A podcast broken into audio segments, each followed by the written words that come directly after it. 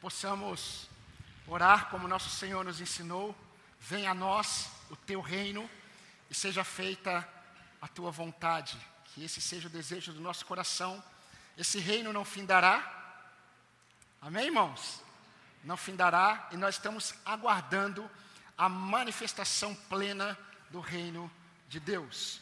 Enquanto isso não acontece, o Senhor vai nos transformando de glória em glória a imagem do seu filho por meio daquilo que ele está fazendo na vida do seu povo, sempre por meio da palavra dele que ele expõe ao seu povo. Eu convido você a abrir a sua Bíblia em segundo a Crônicas, ou segundo livro de Crônicas, capítulo 32.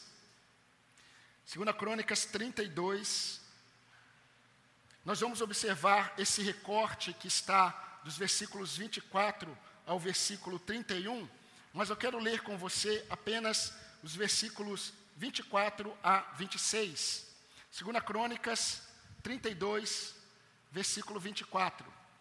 Pode pedir ajuda para o seu irmão que está ao lado, para o pai, para a mãe, não tem problema. Diz assim a palavra do Senhor. Por esse tempo, Ezequias adoeceu de uma enfermidade mortal. Então orou ao Senhor que lhe falou e lhe deu um sinal. Mas Ezequias não correspondeu aos benefícios que lhe foram feitos, pois o seu coração se exaltou. Por isso veio grande ira sobre ele e sobre Judá e Jerusalém. Porém, Ezequias se humilhou. Se humilhou por ter se exaltado o coração, ele e os moradores de Jerusalém. E a ira do Senhor não veio sobre eles nos dias de Ezequias. Meus irmãos, nós vamos hoje observar esse último sermão da série que temos pregado em algumas narrativas clássicas da Bíblia. Essa é uma delas, a história do rei Ezequias.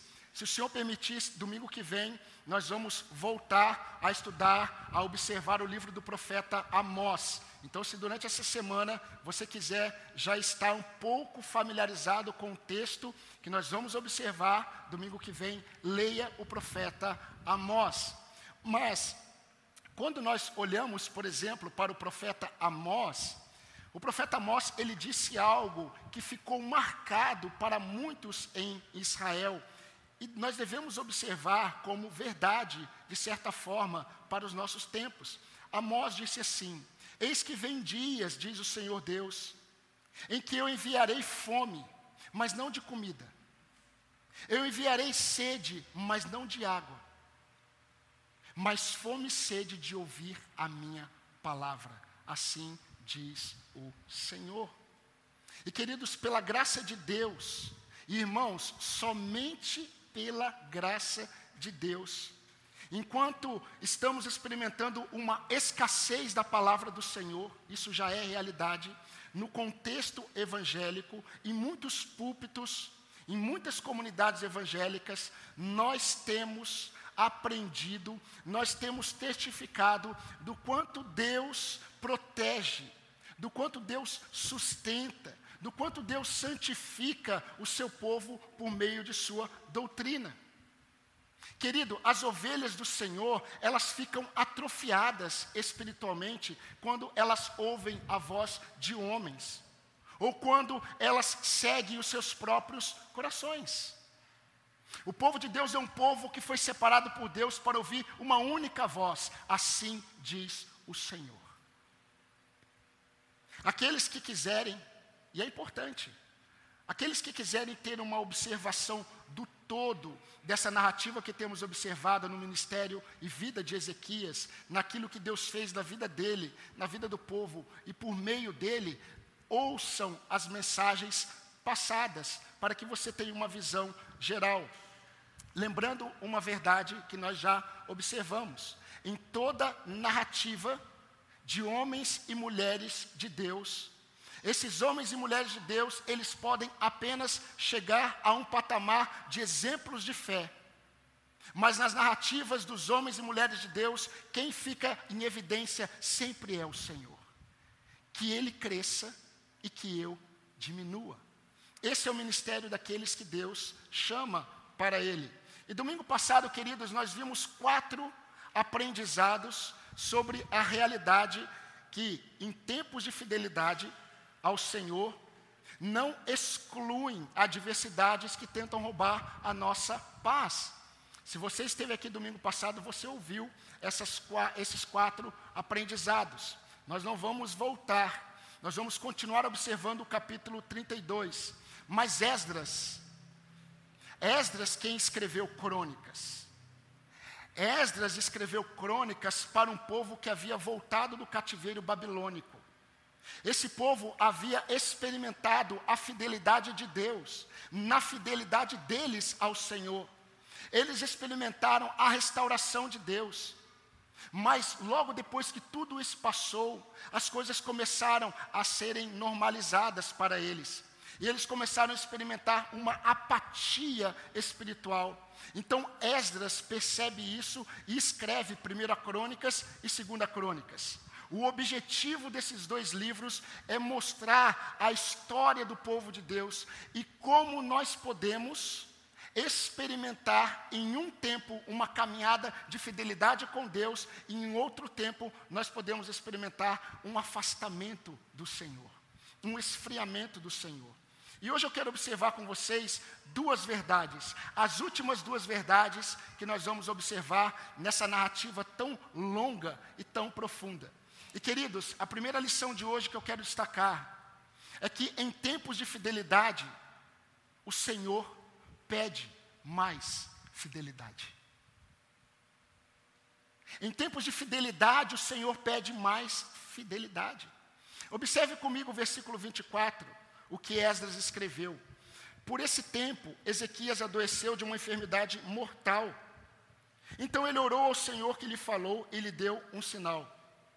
Irmãos, nós vamos aprender aqui, nesta verdade, que ainda existem questões a serem tratadas pelo Senhor, que nem sempre nós estamos dando o devido valor nas nossas vidas.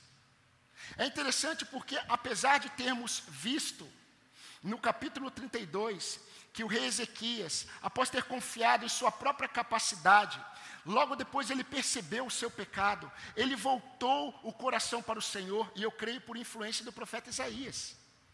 E ele reconheceu que ele tinha que confiar no braço forte do Senhor, então ele volta o coração dele para o Senhor. Nós não lemos dos versículos 20 ao 23, mas nós temos um relato aqui do milagre que Deus fez quando Isaías diante daquela pressão que a Síria estava promovendo em Jerusalém. O livramento que Deus deu quando Isaías e o povo eles se voltaram para o Senhor. O Senhor enviou um anjo. E um anjo desbaratou, desbaratinou, é, mandou embora todo o exército do grande rei Senaqueribe da Assíria. E é interessante porque esse texto diz que Senaqueribe ele voltou para a Síria. Ele voltou tão envergonhado, ele não entendeu o que aconteceu.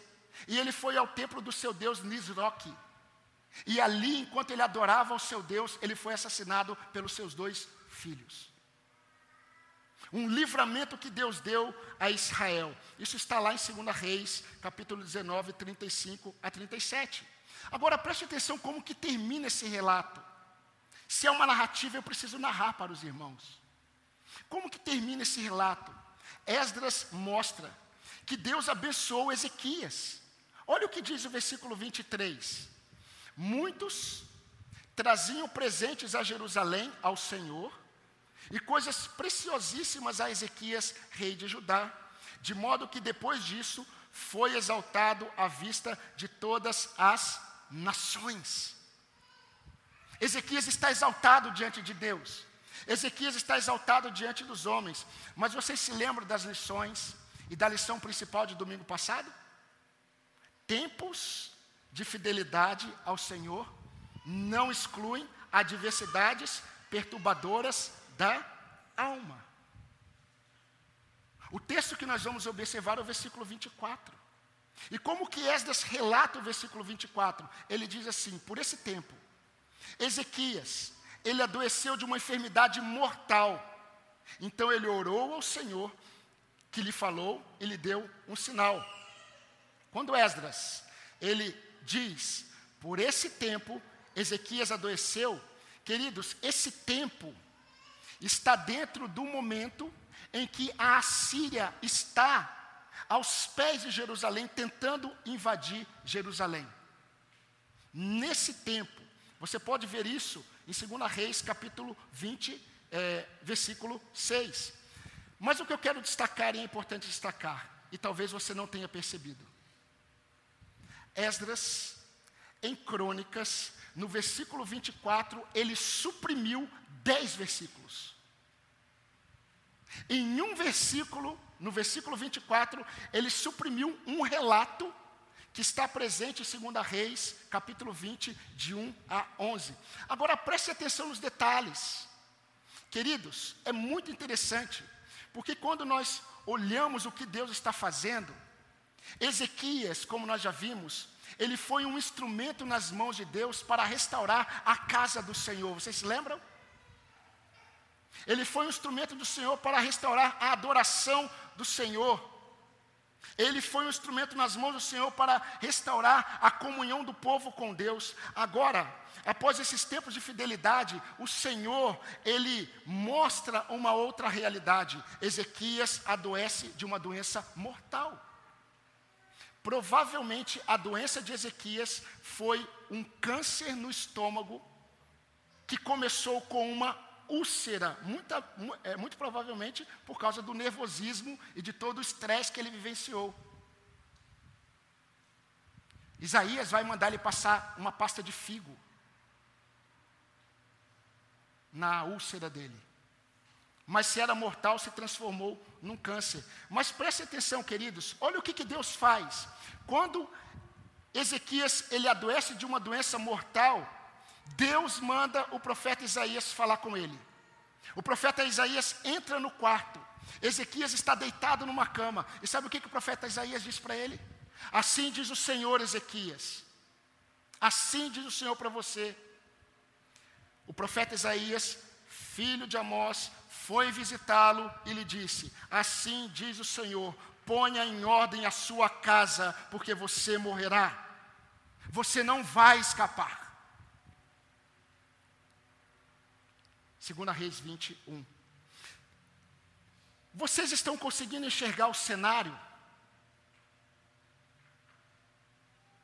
Eu espero que você consiga entender. Foi como se Deus dissesse assim para o rei Ezequias: Ezequias, você foi fiel quando restaurou a minha casa. Em tempos de fidelidade a mim.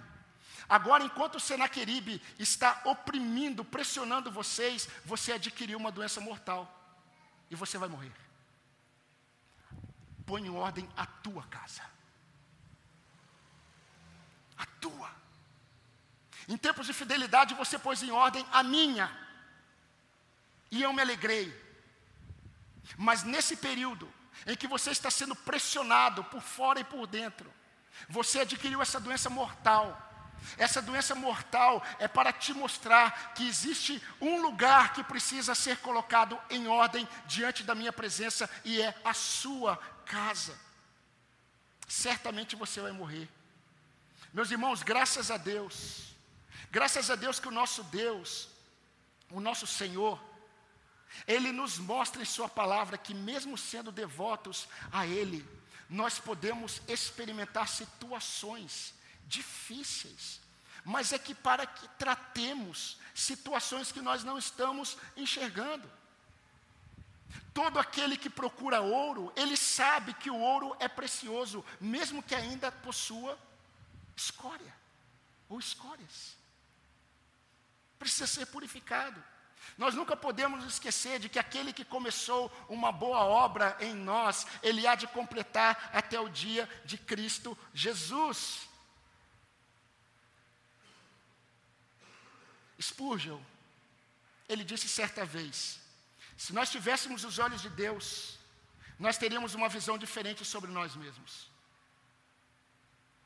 Davi, ele escrevendo o Salmo 19, ele termina o Salmo dizendo assim: Senhor, quem pode discernir as próprias falhas?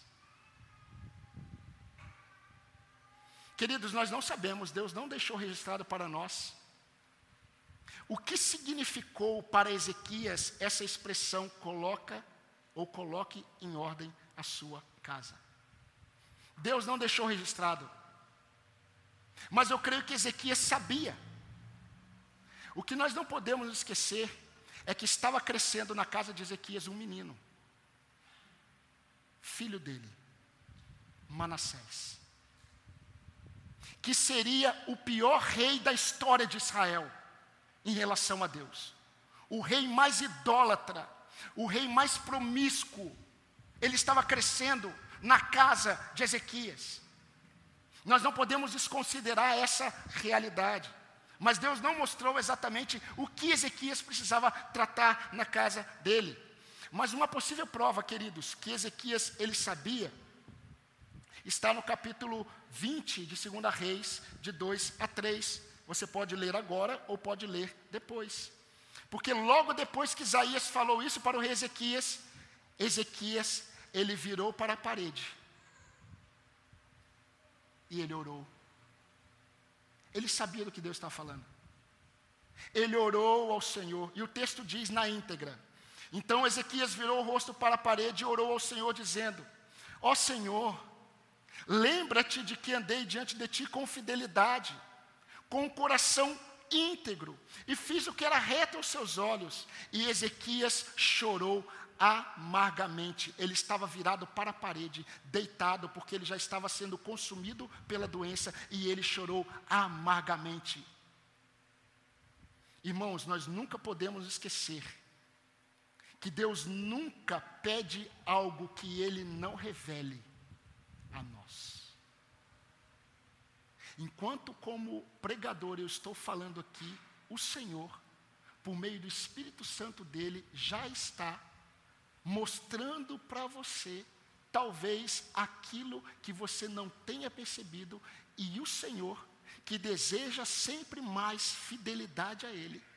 Você que já tem experimentado uma caminhada com o Senhor, talvez nesta noite essa mesma palavra para Ezequias seja para você, e você já saiba aquilo que Deus está pedindo. Infelizmente, Ezequias precisou experimentar essa doença mortal, para entender que Deus estava conduzindo ele a uma fidelidade maior, que não seja necessário isso para mim, que não seja necessário isso para você. Queridos, o Senhor, Ele está purificando para si um povo, exclusivamente seu, zeloso de boas obras, como diz Tito, capítulo 2, 14. E essa purificação começou quando Cristo te resgatou. E não vai parar. A purificação do Senhor na sua vida, se você é dele, não vai parar até a volta dele. Então, tempos de fidelidade sempre pedirão mais fidelidade ao Senhor. E como eu já disse, nós não sabemos o que significou para Ezequias essa expressão, ponha em ordem a sua casa. Mas nós vimos, queridos, que da parte de Ezequias houve arrependimento, houve oração, houve restauração da parte do Senhor. Sabe o que, que aconteceu? Isaías não chegou a sair do palácio. A Bíblia diz que Deus falou para Isaías: Isaías, volta agora para o quarto de Ezequias. E diga para Ezequias: Ezequias, o Senhor ouviu a sua oração. Perceba como Deus estava tratando ele. O Senhor ouviu a sua oração. O Senhor vai dar para você mais 15 anos e mais. O Senhor vai livrar você Jerusalém da Síria. Vamos aplicar isso à nossa realidade. Vamos pensar um pouco. Meus irmãos, Deus é eclético. Deus é eclético no uso das circunstâncias para nos purificar e nos aproximar dele. A grande questão é que muitas vezes nós não estamos atentos àquilo que o Senhor está fazendo nas nossas circunstâncias. O Senhor ama o seu povo. O Senhor não permite circunstâncias difíceis para afligir o seu povo. O nosso Deus não é o Deus que gosta de ver o seu povo sofrer. É que o nosso Deus, ele sabe como o sofrimento nas mãos dele é uma ferramenta ou são ferramentas para aproximar o seu povo dele. Mas nós precisamos entender porque Deus está falando. Certo pastor antigo, ele disse assim: Deus sempre está fazendo algo antes mesmo que nós percebamos. Agora, como eu disse hoje pela manhã, o que disse Thomas Watson, puritano inglês do século XVII, melhor é ouvir um sermão e refletir sobre isso, do que ouvirmos cinco sermões diários, sermões bíblicos. Porque muitas vezes o Senhor está falando conosco e nós não estamos ouvindo. Nós não estamos percebendo a tratativa do Senhor. E cuidado, porque enquanto eu falo isso para você, nesse exato momento, você pode pensar sobre outra pessoa, que talvez você acha que precisa colocar em ordem a casa dela, mas é com você. É com você. Davi orou no Salmo 139, um dos salmos mais lindos que temos na Bíblia. No versículo 23, 24, ele disse assim: Senhor, tu me sondas e conheces o meu coração. Prova-me, prova-me e conheces os meus pensamentos. Vê se há em mim algum caminho mau e guia-me pelo caminho eterno. Davi, ele não estava assim, Senhor, olha, eu estou numa caminhada tão boa com o Senhor que eu não consigo enxergar se tem algum caminho mal em mim. Veja se há algum caminho mal em mim. Ele não está dizendo isso. Ele sabia que provavelmente havia algum caminho mal nele que precisava ser tratado. Mas, queridos, quem precisa mostrar o que de fato precisa ser mudado é o Senhor. Por isso que ele pede para que o Senhor faça isso. Quem sabe? Quem sabe? O Senhor esteja hoje pedindo para você a mesma coisa, enquanto você está, está experimentando algumas circunstâncias na sua vida que não são tão terríveis, talvez nem circunstâncias tão difíceis, enquanto talvez você esteja olhando para fora, aonde está o problema, a questão não é que existe talvez um problema, o que existe é uma solução. E a solução é você se colocar diante do Senhor, pedindo para que o Senhor revele a você o que talvez esteja no contexto familiar, na sua vida. No seu contexto próximo a você, que você precisa colocar em ordem. Você está seguindo o seu coração, você não está seguindo a lei do Senhor que você crê. Mas muitas vezes seja necessário o virar para a parede e chorar. Porque é difícil. Se arrepender e buscar ao Senhor. Queridos, eu poderia, eu poderia ficar aqui tentando destacar muitas outras possibilidades para aplicar a sua vida, mas eu prefiro deixar entre o Senhor e você. Entre o Senhor e você. Eu quero ir para a segunda verdade. A segunda e última verdade que vamos observar nessa narrativa é que em tempos de fidelidade, o coração continua precisando de constante vigilância. O coração precisa de constante vigilância. Você pode estar desfrutando muitas coisas boas com Deus. Você pode estar desfrutando de muitas experiências com o Senhor. Mas você precisa vigiar o seu coração. Versículo 25, olha o que diz. Mas Ezequias não correspondeu aos benefícios que lhe foram feitos, pois o seu coração se exaltou. Por isso veio grande ira sobre ele e sobre Judá e Jerusalém. Meus irmãos, como eu disse, não tenho dúvidas do propósito de Esdras ao escrever isso para o povo que estava espiritualmente apático. O povo não estava vigiando o próprio coração. Quando as, as coisas começam a normalizar na nossa vida, quando a gente começa a perceber que as coisas estão tranquilas, inclusive na nossa caminhada com o Senhor, nós não vigiamos o nosso coração como nós deveríamos. Agora, o que diz a sabedoria em Provérbios 4, 23? O que você tem que guardar, se existe algo que você tem que guardar, e você tem, guarde o seu coração. Guarde o seu coração. E eu quero mostrar em que você deve estar atento. A palavra mas, no início do versículo 25, indica que o rei Ezequias, após ter sido curado pelo Senhor, após ter experimentado o grande livramento do Senhor, e apesar de ter sido abençoado por Deus diante de todos os povos, como diz o versículo 23, sabe o que, aconteceu? Ele se engrandeceu. A NVT traduziu da seguinte forma: Ezequias, porém, não correspondeu como devia à bondade com que foi tratado e se tornou orgulhoso. Ezequias não correspondeu com a bondade que ele foi tratado por Deus e ele ficou orgulhoso. Queridos, isso é um alerta para nós. Isso é um alerta para nós, tanto individualmente como igreja. Se eu perguntasse aqui, eu não preciso perguntar, porque eu conheço os irmãos. Eu sei de muitas lutas que os irmãos passam, tanto no âmbito familiar, quanto no, quanto no trabalho e em outras situações. São pressões que vêm de fora, são pressões que estão dentro, são situações difíceis. Mas nós temos visto o agir do Senhor, a bondade do Senhor e as bênçãos do Senhor. Mas, meus irmãos, as muitas bênçãos do Senhor sobre nós podem nos levar a um orgulho, a um engrandecimento diante de outras pessoas, que pode ser o início de nossa queda. O nosso bom Deus, ele não muda. Em sua fidelidade, e ele não muda em sua santidade. O Senhor continua resistindo aos soberbos e dando graça aos humildes.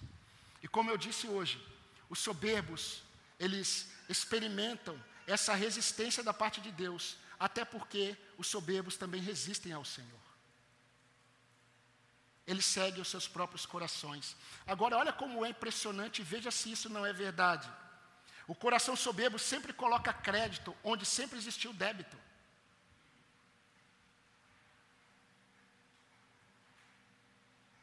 O, o coração soberbo coloca crédito onde não existe, diante do Senhor. Esdras aqui, mais uma vez, ele vai suprimir um versículo, em um versículo, um acontecimento que está lá em 2 Reis, capítulo 20, e eu quero expor rapidamente para vocês para aplicar. Queridos, a Babilônia, a Babilônia, que até agora eu não mencionei, nesse período ela estava em ascensão. Israel até hoje fica em um local conhecido como Crescente Fértil, que vai do delta do Nilo até a região dos rios Tigre e Eufrates. Toda essa região, quando você olha no mapa, ela tem o formato de uma lua crescente. Por isso que é chamado de crescente fértil. Todos os povos maiores sempre olharam para Israel com o desejo de ter Israel. Isso sempre foi assim devido às riquezas presentes no crescente fértil, principalmente no âmbito, no contexto da agricultura. A Babilônia estava em ascensão. Sabe o que, eles fizeram? O rei da Babilônia ficou sabendo que Ezequias ficou doente de uma doença mortal e ficou sabendo que Ezequias foi curado. Ficou sabendo do grande livramento que Deus deu quando mandou embora Senaqueribe. Sabe o que, que o rei da Babilônia fez? Ele enviou mensageiros com presentes para o rei Ezequias. O rei Ezequias recebeu os mensageiros, recebeu os presentes, deve ter dado um banquete, mostrou toda a sua riqueza, mostrou toda a riqueza no templo, e de repente quem bate na porta de Ezequias? O profeta Isaías. Eu diria assim: ai meu Deus. De certa forma ele disse, sabe por quê? Porque Isaías não precisou fazer muitas perguntas, ele contou tudo. O profeta Isaías só disse assim para ele: Ô oh, Ezequias, rei Ezequias, o que, que você fez? Ah, eu acabei de receber os mensageiros da Babilônia, eles trouxeram presentes, eu mostrei tudo para eles, tudo, tudo que há na minha casa, no palácio, no templo, eu mostrei tudo para eles. Assim diz o Senhor: tudo que a Babilônia viu, ela vai levar para ela. Mas isso não vai acontecer nos seus dias. Isso vai acontecer no futuro. ele se contentou e disse assim: Boa é essa palavra do Senhor. Boa. Tá bom. Tá bom, não vai ser nos meus dias, é o suficiente. Mas, meus irmãos, preste atenção nos detalhes. Enquanto os mensageiros da Babilônia estão indo com presentes, Deus está nesse negócio. No versículo 31 diz que Deus abandonou Ezequias. Quando? Quando Ezequias estava recebendo os mensageiros da Babilônia. Deus abandonou Ezequias para provar o seu coração. Em outras palavras, Deus deixou Ezequias seguir o coração dele, para provar o que estava no coração dele. Deus o desamparou para prová-lo e para saber tudo o que havia no coração de Ezequias. Tudo o que eu falei para os irmãos está em 2 Reis 20, 14 a 19. E eu quero mostrar para vocês uma verdade. Deus não desperdiça o sofrimento mas também não desperdiça os presentes. Nós nos alegramos com os presentes. Mas normalmente, por causa do nosso coração, em que nós não vigiamos, nós olhamos para os presentes e nós muitas vezes nós nos orgulhamos e nós nos exaltamos com as bênçãos que temos recebido do Senhor. Deus disse para o povo de Israel: Eu estou levando vocês para uma terra que emana leite e mel. Agora, vigiem e guardem a minha lei, porque senão eu tiro vocês da terra. Eu dou o presente, mas se vocês não guardarem o coração de vocês, eu tiro o presente. Mas muito mais do que tirar o presente, é o afastamento do Senhor. Meus queridos, as coisas boas que nós recebemos podem revelar um ídolo chamado Orgulho. Orgulho. Lembra? O coração soberbo coloca crédito onde existe sempre débito. Jonathan Edwards, tido como um puritano na Nova América,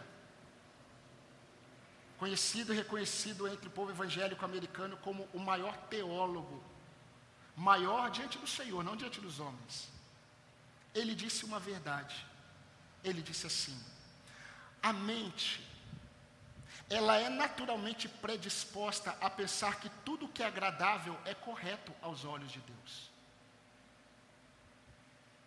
Portanto, quando um desejo pecaminoso ele vence a nossa vontade, ele deixa lesado o nosso entendimento.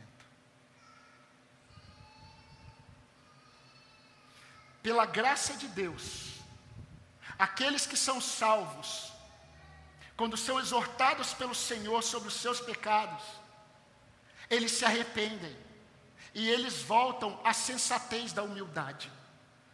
Humildade é sensatez, soberba é loucura. E cuidado, porque nós podemos ficar orgulhosos com as coisas boas que temos recebido da parte do Senhor. O versículo 26 diz: Porém, Ezequias se humilhou por se ter exaltado o seu coração. Sabe qual é o maior problema, querido? O maior problema não é a manifestação de um pecado do coração. O maior problema é quando falta quebrantamento diante do Senhor.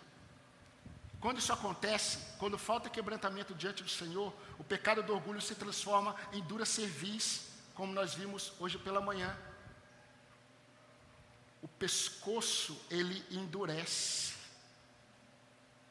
E não há mais aquela postura de humildade. Aquele que é exortado muitas vezes e ele endurece a sua cerviz, ele será quebrantado repentinamente sem que haja cura. Isso significa que enquanto Deus está avisando Fique atento. Guarde o seu coração. Talvez o seu orgulho esteja impedindo você de viver uma vida, uma vida que o Senhor preparou como bênção para você. Eu gostaria de aplicar rapidamente essas verdades para nós, porque são lições preciosas para as nossas vidas. Será, meus irmãos, que assim como está no versículo 25, será que nós temos correspondido como nós deveríamos a toda a bondade com que nós temos sido tratados pelo Senhor? Será que nós não temos nos tornado orgulhosos? Você quer saber se você é orgulhoso diante de Deus? É só observar quem dirige a sua vida. Se é você, sinto em te dizer, mas você tem um Deus em sua vida, e não é o Senhor de toda a glória, é você. Eu, como pastor, estou já não cansado, se estivesse cansado, alguma coisa estaria errado com quatro anos de ministério. Mas eu tenho observado muitos crentes que eles seguem uma vida cristã, como eu tenho falado, conforme seus próprios corações. Eles são conselheiros de Deus. Porque Deus diz assim e eles dizem assim, é assim.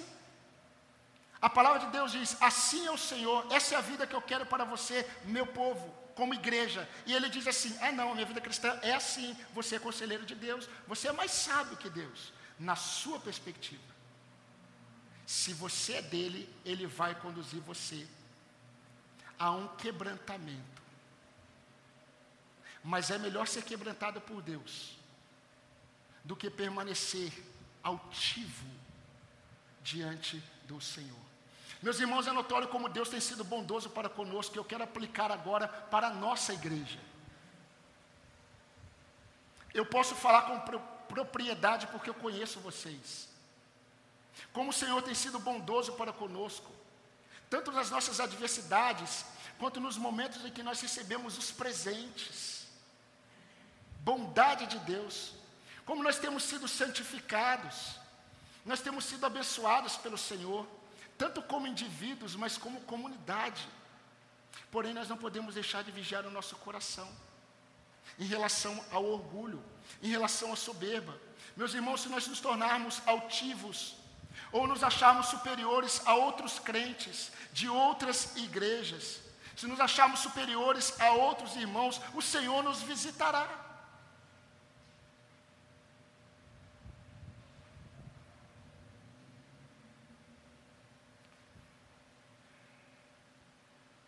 Uma coisa é ouvir que o dia do Senhor está chegando, na perspectiva da graça. Outra coisa é ouvirmos os profetas falando sobre o dia do Senhor, que nada tinha a ver com uma manifestação da graça, mas do juízo do Senhor. O Senhor não é o nosso juiz se nós estamos em Cristo, no sentido de aquele que irá nos punir. Pela graça, o nosso juiz se tornou o nosso pai. E exatamente por ser pai, ele não permite que nós permaneçamos como nós estamos. E ele pede mais fidelidade, revelando algumas coisas que nós precisamos mudar, que nós não estamos considerando. No contexto da intimidade da nossa casa, e o Senhor nos alerta para que nós estejamos humildes diante dele. Davi, queridos, ele aprendeu isso quando ele foi disciplinado por Deus. Quando Davi, ele ao ser disciplinado, ele escolheu que tipo de disciplina ele queria. Ele, ele se exaltou no coração dele. Ele pediu para que o seu general Joabe contasse o seu exército. Vocês se lembram? Ele queria saber quantos soldados eu tenho. O general dele falou assim: Meu rei, por que, que você vai perder tempo com isso? Não é certo isso. E Davi manda contar. E eu creio que ele teve um momento de exaltação, porque ele deve ter falado assim: Que exército. E aí, de repente, Deus manda, se eu não me engano, Natan, falar com Davi. E Natan só chega assim, porque Deus é assim. Deus ele não chega falando assim: Olha, vamos conversar sobre isso. Eu amo tanto você que eu, eu, eu, Vamos conversar sobre o que você fez? Não, Natan só chegou e falou assim: escolhe. Assim diz o Senhor: escolhe. Ou você vai ser entregue mão, na mão dos seus inimigos, ou você vai ser entregue nas mãos do Senhor, mas a disciplina vai vir, porque você se exaltou no seu coração. Davi, como era alguém que conhecia Deus, ele disse: mil vezes melhor cair nas mãos do Senhor do que nas mãos de homens. Aí Davi, ele escreve o Salmo 19. E sabe como que Davi, ele termina o Salmo 19? Ele termina assim, Senhor, absolve-me dos pecados que me são ocultos. Da soberba livre o teu servo, para que jamais eu seja dominado por ela. Que as palavras dos meus lábios, que o meditar do meu coração, sejam sempre agradáveis diante da tua presença, Senhor meu, Redentor meu.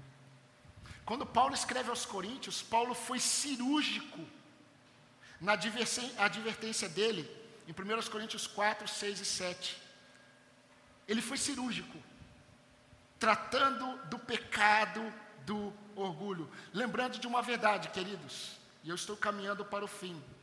Normalmente, o orgulhoso, ele não se julga orgulhoso, o que já é uma prova do orgulho dele.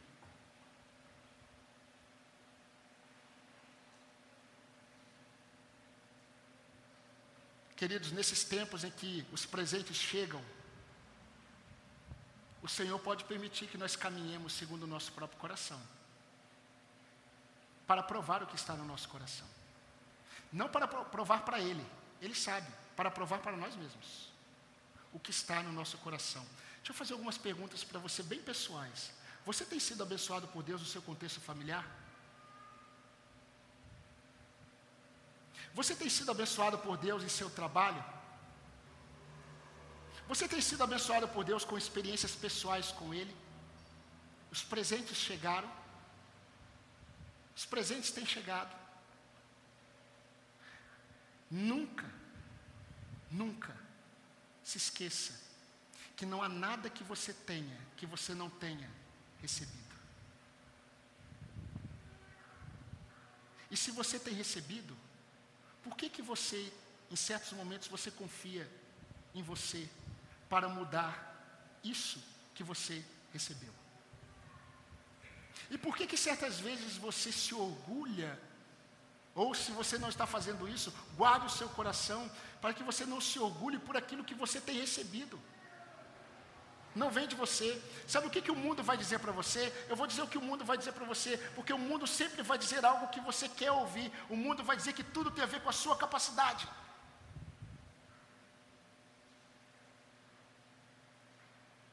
A principal mentira que Satanás ele ama dizer para o homem, porque o, ama, o homem ama ouvir, é: você é bom.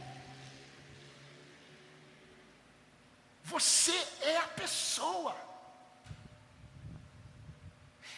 Essa vaga era sua. Não existiria outro senão você. Ninguém substitui você. O diabo ama dizer isso porque ele sabe que o homem, o homem ama ouvir isso. Mas essa é uma tremenda mentira. Essa é uma tremenda mentira. Como é bom depender de Deus. Querido, seja humilde.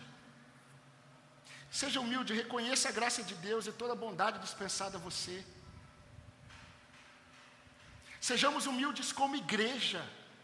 Queridos, é uma exortação agora, nesse momento, uma exortação do seu pastor para vocês, membros dessa igreja. Sejamos humildes como igreja. Não se exalte em seu coração em relação a outros irmãos que infelizmente não estão tendo o privilégio que você está tendo de conhecer mais profundamente a palavra do Senhor. Não se exalte em seu coração. Dê graças a Deus Exalte ao Senhor por sua graça e misericórdia. Dê honra ao Senhor. Por fim, seja naquilo que o Senhor pede para que você coloque em ordem sua vida. Ou seja, nos pecados revelados com os presentes que nós temos recebido.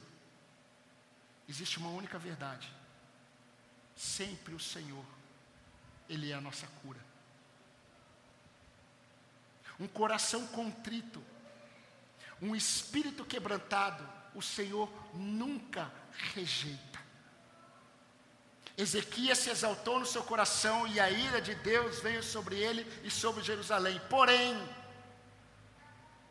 Ezequias se humilhou e Deus não fez o que Deus iria fazer.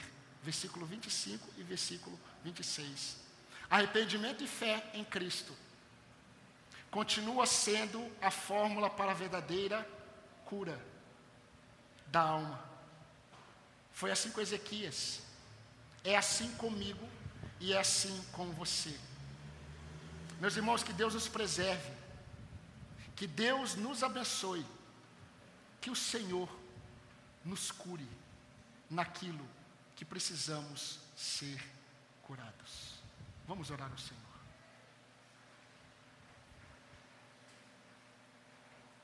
Senhor nosso Deus, nosso amado Pai.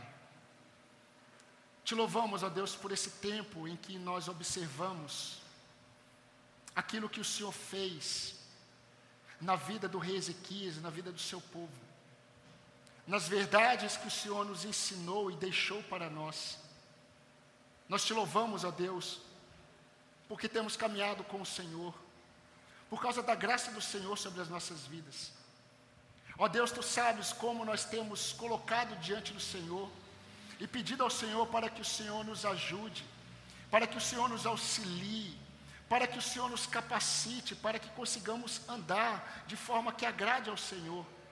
E nós temos, ó Deus, nesses quatro anos, experimentado da bondade, da misericórdia, da graça, do agir do Senhor.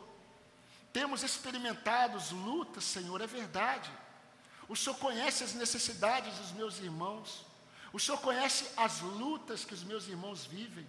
O Senhor conhece todo o cenário, todo o histórico, todo o contexto de cada vida aqui.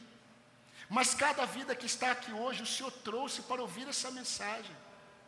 E nós temos aprendido, ó Deus, que em nossa caminhada do Senhor, nós nunca podemos nos contentar com o nosso atual estado na presença do Senhor, mas nós devemos prosseguir para o alvo. Isso significa que em tempos de bondade, de fidelidade do Senhor e ao Senhor, o Senhor tem pedido de nós mais fidelidade. E eu quero pedir a Deus que o Senhor mostre de uma forma clara aquilo que o meu irmão, a minha irmã, esse jovem, essa jovem, o que que essa criança, o que que nós como família e como igreja nós precisamos colocar em ordem em nossa própria casa. Senhor Deus, e nós pedimos que o Senhor nos ajude a guardar o nosso coração em humildade e dependência do Senhor. Nós te louvamos porque o reino eterno de Cristo se revelou a nós. Nós te louvamos porque nós fazemos parte deste reino, nós que tivemos a experiência de Cristo como nosso Salvador. Mas nós precisamos, Senhor Deus, desejar a cada dia mais este reino. E enquanto nós estamos caminhando, ó Pai, para a consumação deste reino, nós cremos, ó Deus, que para o Senhor nada é impossível. Não há nada impossível para o Senhor, nem na conversão de um incrédulo, e nem nas transformações que precisamos para as nossas vidas. Senhor, nós cremos que o Senhor é a nossa cura. Nós cremos que a nossa resposta é o Senhor. Nós temos uma fonte de água viva diante de nós e nós não queremos beber, ó Deus, águas de outros lugares. Nós não precisamos comprar, nós temos de graça a fonte de águas vivas. Ó Deus, nos ensine a nos humilharmos perante o Senhor, perante a tua palavra, para que o Senhor continue a produzir a transformação que o Senhor está enxergando. Senhor, assim como Davi nós oramos, tu nos sondas. O Senhor nos conhece, o Senhor nos prova e conhece todos os nossos pensamentos. Senhor, revele a nós o caminho mal que o Senhor vê e nós não enxergamos, e nos guie pelo caminho eterno, para a glória do Teu nome, para a nossa alegria é que nós oramos e nós agradecemos. Amém e amém.